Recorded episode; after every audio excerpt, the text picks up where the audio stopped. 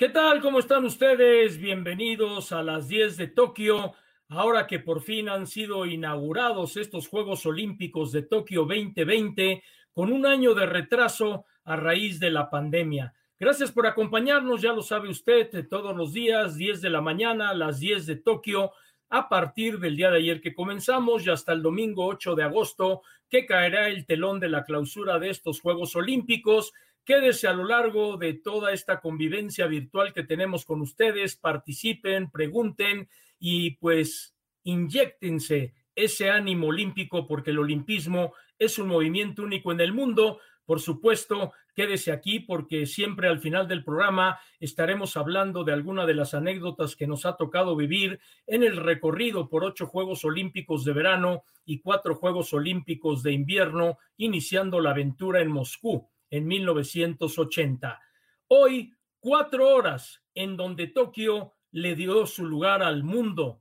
le dio su lugar a la diversidad, le dio su lugar al luto que hay en el mundo por las muertes que ha causado la pandemia. Una inauguración de contrastes, una inauguración que manda un mensaje de unión hacia el mundo, unidos por la emoción, el lema con el cual se ha levantado Tokio y juntos somos más fuertes. Sí, indiscutiblemente una inauguración que deja mucha reflexión, más allá de los números artísticos, más allá de la tecnología que enmarcó Japón para presentarse ante el mundo, simplemente el olimpismo es algo maravilloso, es algo que realmente llama la atención, estos aros de madera con unos árboles que habían sido sembrados precisamente en Tokio 64, el desfile que comenzó con Grecia, que terminó con Japón, que tuvo a 206 naciones desfilando, a México le tocó en el lugar 180 por el alfabeto nipón,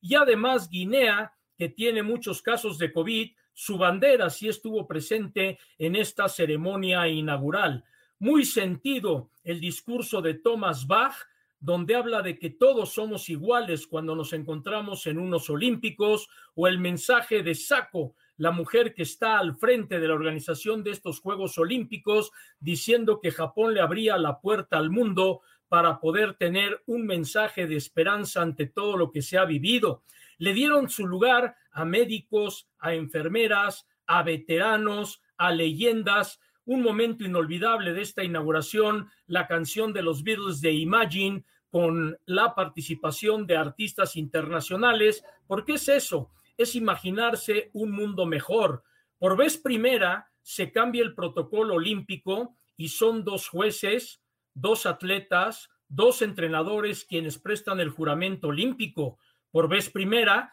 cada bandera fue cargada por un hombre y una mujer para hablar de la diversidad y la igualdad de género. Por México lo hicieron muy sonrientes Gaby López y Rommel Pacheco. Y lo que es adaptarse a lo que estamos viviendo actualmente en el mundo. Se vio con naturalidad el desfile de cubrebocas con las banderas, con los aros olímpicos y todo, pues perfectamente con una sana distancia y un orden dentro de este estadio que aproximadamente tuvo a 900 personas presenciando en vivo entre los dignatarios, los medios de comunicación, algunos de los patrocinadores e invitados especiales, como fue el caso de Jill Biden, la primera dama de los Estados Unidos, el emperador Akihito y Thomas Bach con la clásica reverencia japonesa cuando se encontraron en el palco de honor. Y pues por ahí escuché que mucha gente dice que el desfile es muy aburrido. Quien diga que el desfile es muy aburrido no entiende lo que es el movimiento olímpico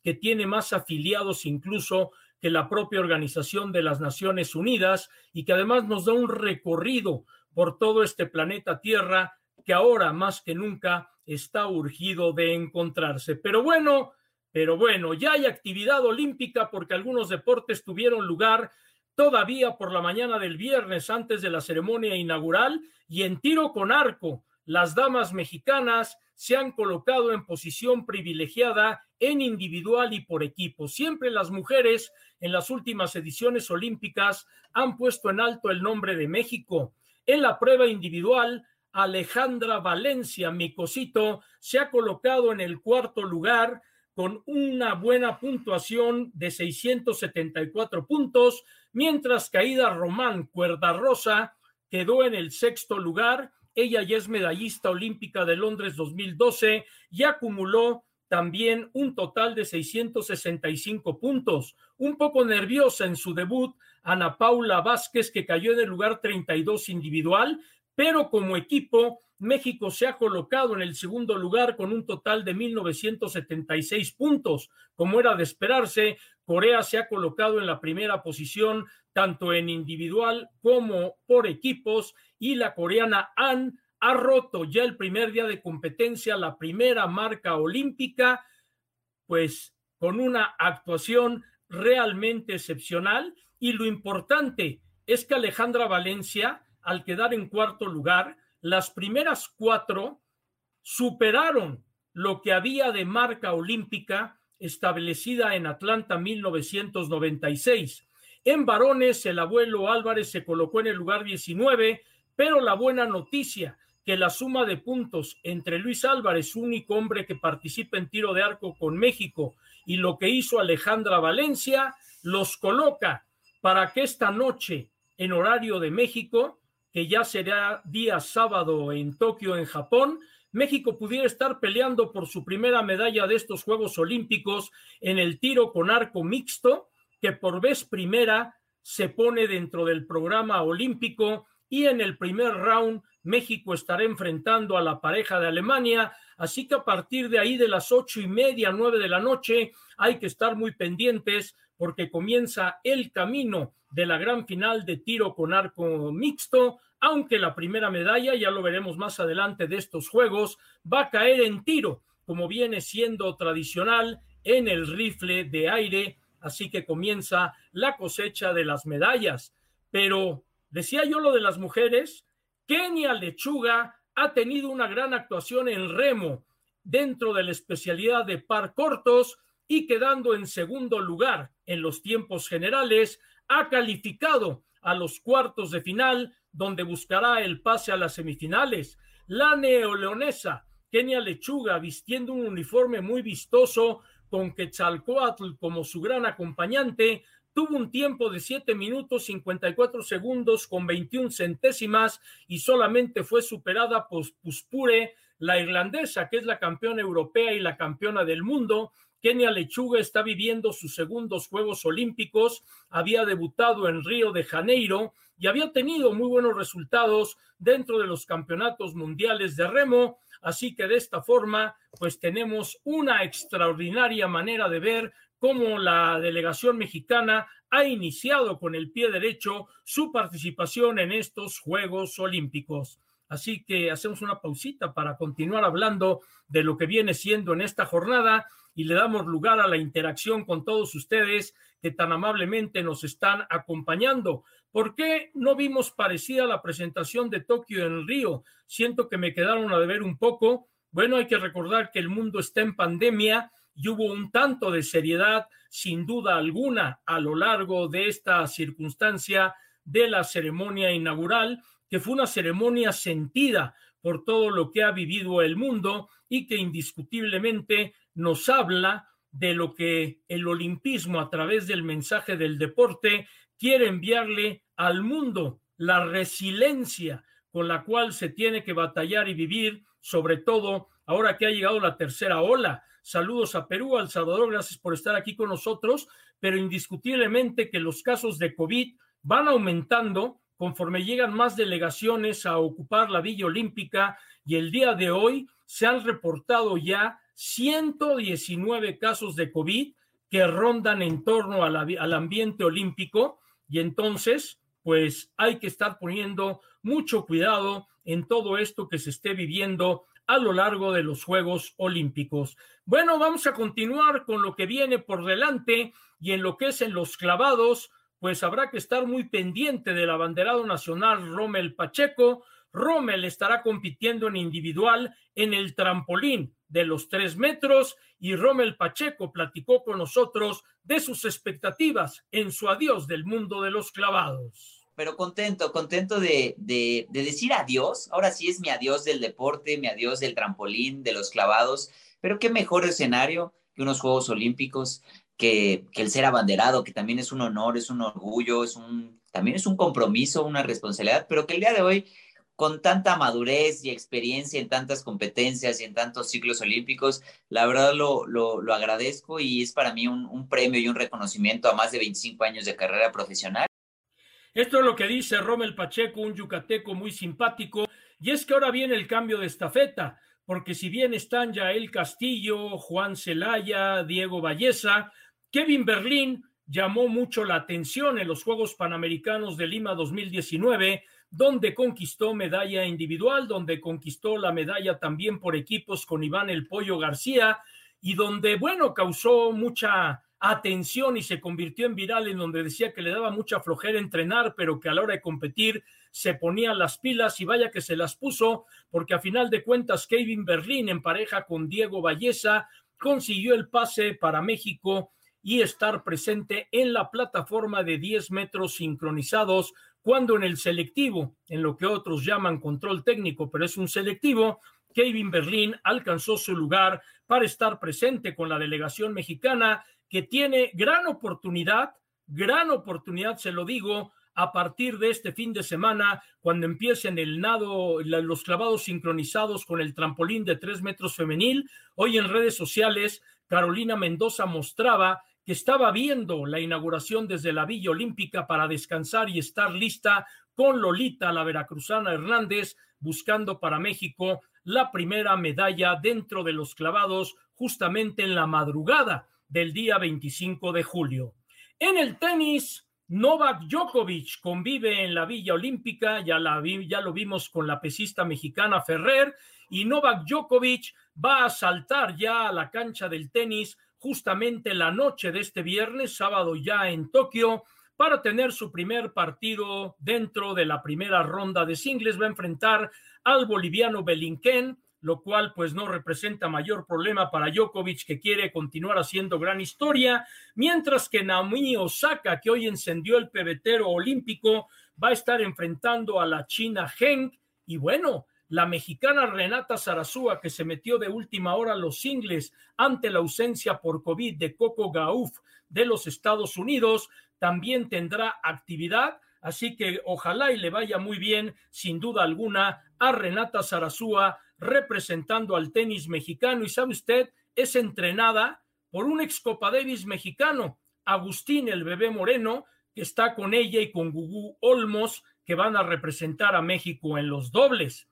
Dentro de estos Juegos Olímpicos de Tokio van a debutar cinco deportes. Uno de ellos, el básquetbol de 3x3, mitad de cancha de un básquetbol profesional. Ya el deporte es llevado oficialmente por la Federación Internacional de Básquetbol. Juegan tres contra tres con un solo aro, o sea que va cambiando la posesión del balón, un sorteo para, para ver quién comienza atacando. Hay un suplente son cuatro los jugadores que pueden participar. El partido dura 10 minutos de tiempo efectivo. Usted ve en pantalla alguna otra de las reglas. Y entonces, dentro de los 10 minutos, si ningún equipo llega a 21 puntos, debe de haber dos puntos de diferencia para que exista un ganador, porque si no se alarga precisamente el partido para buscar eso que tenga los dos puntos de diferencia. Y sabe usted qué equipo es el gran favorito en el básquetbol de 3x3, se va a ir usted de espaldas. Sí, se trata de Serbia, que es el campeón del mundo y Serbia va a estar actuando dentro de la presentación de este básquetbol de 3x3, enfrentando a las 10 de la noche al representativo de China. Eso es lo que sucede en un deporte. Va a entrar el karate, sí, pues siendo los Juegos Olímpicos en Japón, ¿cómo no iba a estar el karate? El sur será otro de los deportes nuevos. La escalada será otro de los deportes nuevos. ¿Por qué? Se está buscando atraer a la juventud al deporte olímpico, el skateboarding, que es el otro deporte nuevo, mientras que el softball y el béisbol regresan a estos Juegos Olímpicos. Dice Marco Antonio Ruiz, se va a ir con una medalla olímpica, ya verás Rommel Pacheco, tiene muchas ganas Rommel, no estuvo en los Juegos Panamericanos de Lima, cuando se es abanderado hay una doble motivación, aparte Rommel es muy distendido. Desde Culiacán también nos dices que tienes fe en el abuelo y Alejandra Valencia, Sí, el abuelo es un veterano ya de varias ediciones mundiales y olímpicas, y Alejandra Valencia con la experiencia que ha tomado en Río de Janeiro y que ella ingresó al tiro con arco por su hermana, pues ahí la tienes a final de cuentas. Arriba México y los Juegos Olímpicos, lo dice David Hernández desde Lázaro Cárdenas, Michoacán, por supuesto, hay que estar apoyando a la delegación mexicana y les voy a decir algo, se pueden meter a la página olympics.com o pueden bajar la aplicación Tokio 2020, ya hay una zona en donde está la zona de la porra, sí, se puede meter mensajes de la porra precisamente para cada uno de los deportistas para que no se sientan tan solos al momento de estar participando en estos Juegos Olímpicos, unos Juegos Olímpicos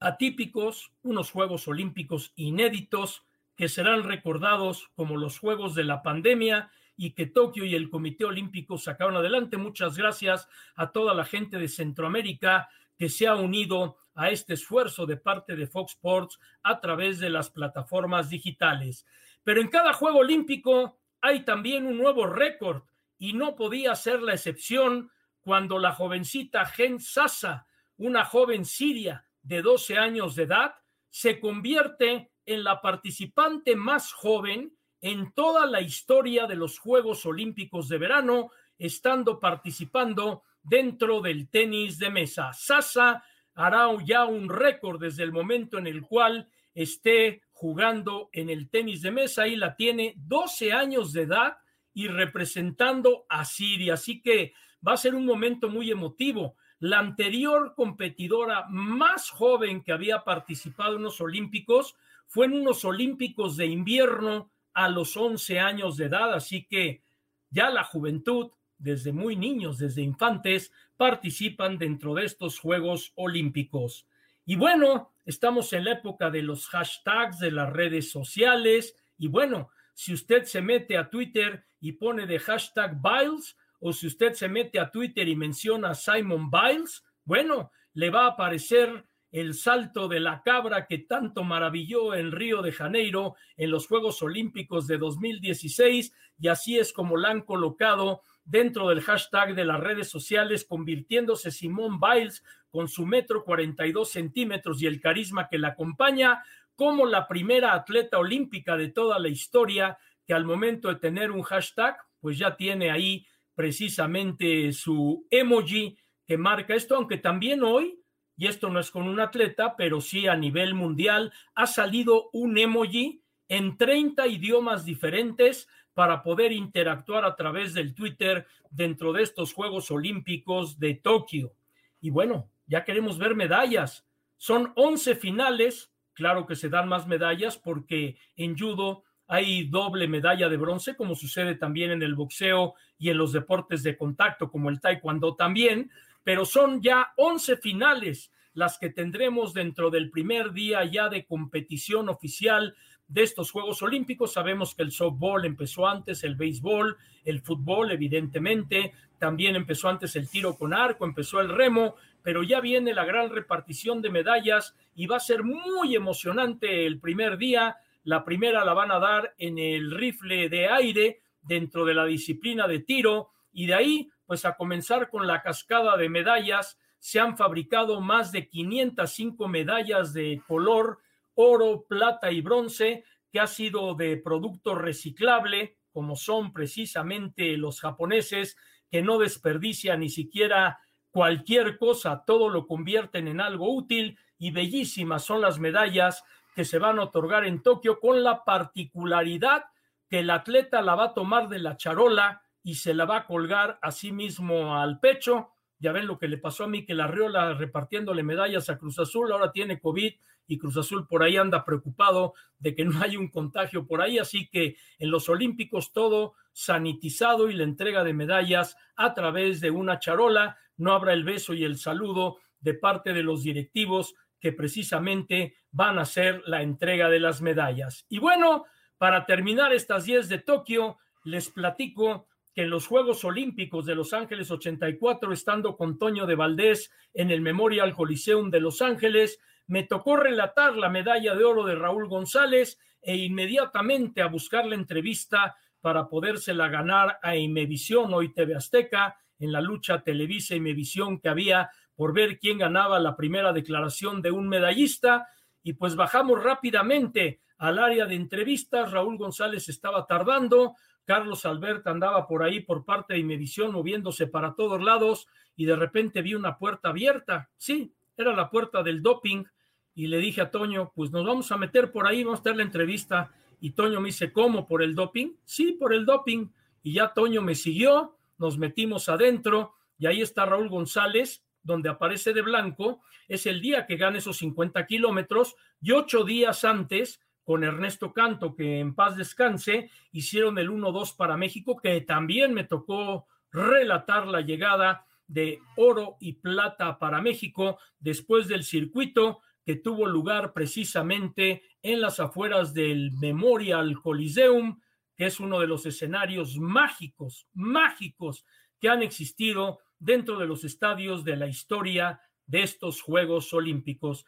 Pues ya para terminar, ¿quién más se ha metido aquí? ¿Quién más nos ha escrito para poder ver sus mensajes a través de la pantalla? Y pues les agradecemos mucho a ustedes. ¿Qué pienso en la selección de Honduras? Comenzó con el pie izquierdo, perdiendo con Rumania 1 por 0, pero creo que aún tienen tiempo para repuntar. En estos torneos cortos hay que sacar puntos demasiados, demasiado rápidos. ¿Cuáles países van en el béisbol? Bueno, pues tenemos la presencia de México que ha logrado la calificación y no te voy a decir todos los países que están, te voy a decir la gran decepción, no está Cuba. Cuba no calificó al béisbol de los Olímpicos y eso sí que es noticia. La selección mexicana de fútbol vuelve a saltar a la cancha el próximo domingo a las seis de la mañana, tiempo del centro de México, para estar enfrentando a Japón. México ganó a Francia 4 por 1, Japón con gol de cubo le ganó a Sudáfrica por marcador de un gol por cero. ¿Qué posibilidad de medalla tiene la selección olímpica de fútbol?